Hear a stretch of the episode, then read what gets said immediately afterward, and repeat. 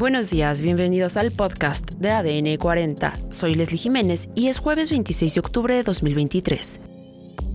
Comenzamos con una emisión especial para conocer lo que ha pasado en las últimas horas en Guerrero por el huracán Otis, que dejó incomunicada a la entidad tras impactar como categoría 5. A través de las redes sociales se han difundido los momentos de cómo se vivió la llegada del huracán Otis a Acapulco. Algunos turistas que se encontraban en la entidad tuvieron que resguardarse en los baños de los hoteles debido a los fuertes vientos e intensas lluvias. En los videos se puede observar cómo varios automóviles se encuentran bajo el agua, en las calles hay árboles caídos y diversos objetos volaban por el aire. La Plaza Galerías Diana prácticamente desapareció tras el huracán.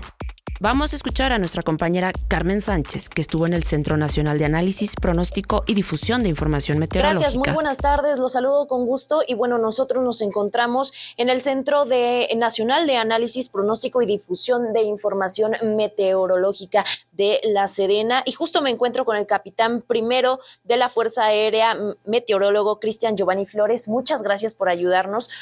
Cuéntanos un poquito, las últimas horas pues han sido importantes justamente allá en el estado de Guerrero. ¿Cuál es la situación actual? Nosotros venimos dando seguimiento desde el día de ayer al, al sistema tropical Otis e inició como tormenta tropical. Rápidamente se intensificó a huracán categoría 1, posteriormente alcanzó la categoría 5, una de las categorías más devastadoras. Se le ha estado seguimiento.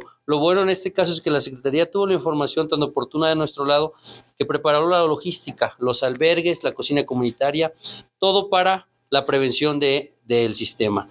Debido a que se espera justamente lo que ya ocurrió, eh, deslaves, desbordamientos de ríos, entonces las comunicaciones se pierden. Entonces ahorita eh, ya, ya está personal que desde la mañana salió, ayer salieron 1.500 eh, tropas de la fase D, de la Fuerza de Tarea en caso de desastres. Tenemos un batallón de atención a emergencias que se creó no hace mucho, que está construido por grupos de búsqueda y rescate para estructuras colapsadas, un grupo de rescate de alta montaña, una compañía multipropósito que es canófilo y acuático y una compañía de, parques para ser desplegado, parques vehiculares para ser desplegado en toda esa área. Eh, gracias a que se da la información oportuna, ya está prevenido el ejército en, en esa área de Acapulco. En la central camionera del sur, decenas de personas buscaron llegar a Guerrero. El reporte lo tiene Karen Ortega. Gracias, muy buena tarde. Te saludo con gusto desde la central camionera del sur, lugar hasta el cual han llegado algunas personas tratando de buscar salir de la Ciudad de México y llegar a Acapulco o a Cihuatanejo. Sin embargo, desde el día de ayer, pues las corridas fueron suspendidas debido a que, como bien sabes, pues la carretera está obstruida. Déjame decirte que el día de hoy nos encontramos con una persona que trata de llegar a Acapulco para reunirse con sus familiares, está preocupada. Y también con dos casos de personas que están buscando a amigos, a un amigo y una amiga que tendrían que haber llegado desde las 5 de la mañana aquí a la Ciudad de México, sin embargo no hay comunicación. Em, si me lo permite rapidísimo vamos a escuchar.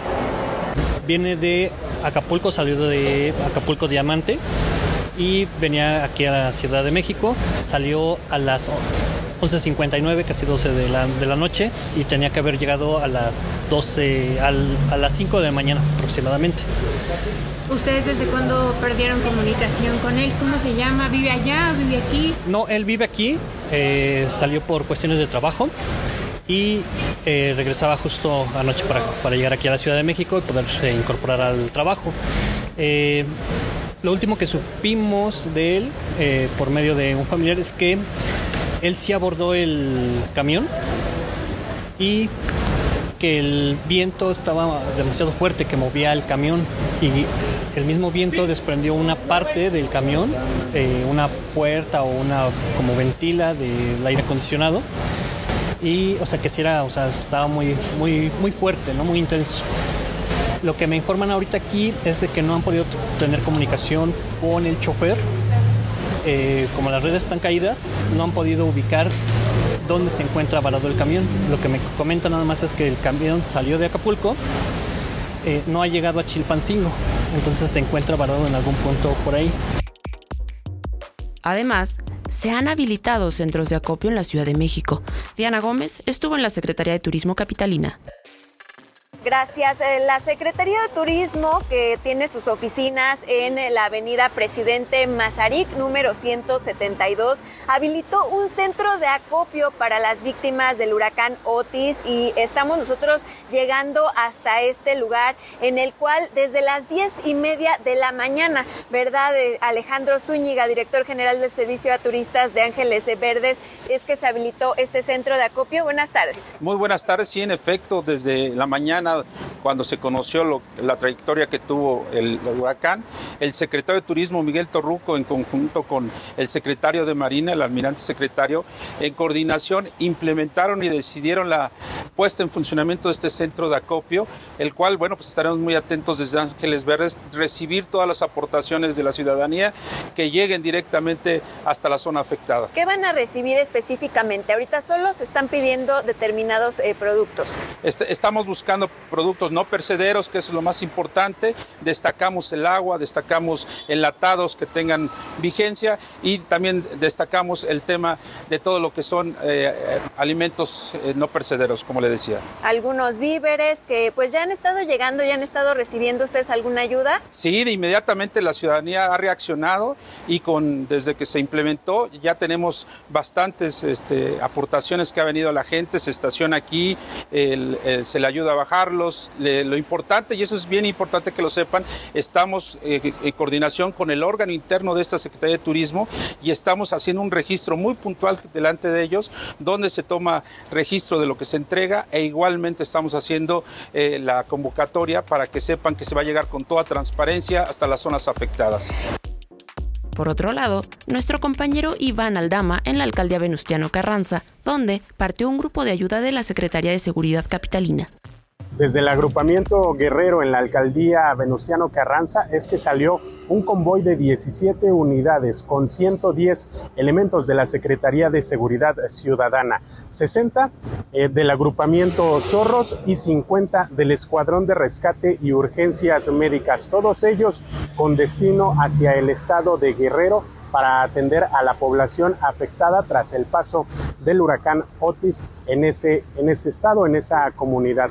Completamente equipados con cuatro lanchas inflables incluso y binomios caninos, es que salieron desde este punto y ahora se dirigen a ayudar a la población, aún a pesar de que se tiene conocimiento que las condiciones en las carreteras y las autopistas están bastante complicadas. Sin embargo, van completamente equipados también con equipo de trabajo, toda, la fuerza de tarea para ayudar lo más pronto posible a la población e incluso comentaron que en dado caso de requerir de mayor apoyo, de mayor elementos, se tiene la autorización de realizarlo. Por supuesto, vamos a estar muy pendientes de este dispositivo para ayudar a la población de Guerrero. Mientras tanto, el reporte que les tengo. Excelente tarde.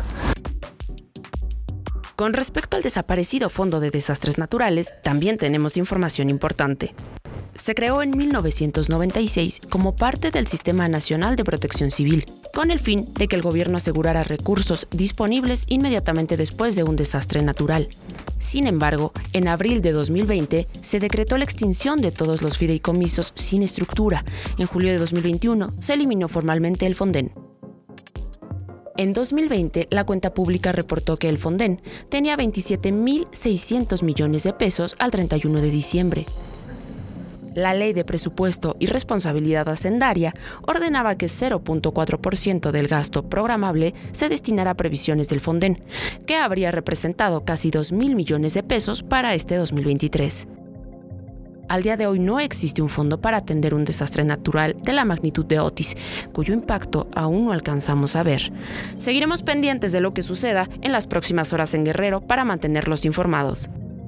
Esto fue todo por hoy en el podcast de ADN 40. Soy Leslie Jiménez y recuerda seguir a ADN 40 en Spotify, Apple o tu plataforma de audio favorita.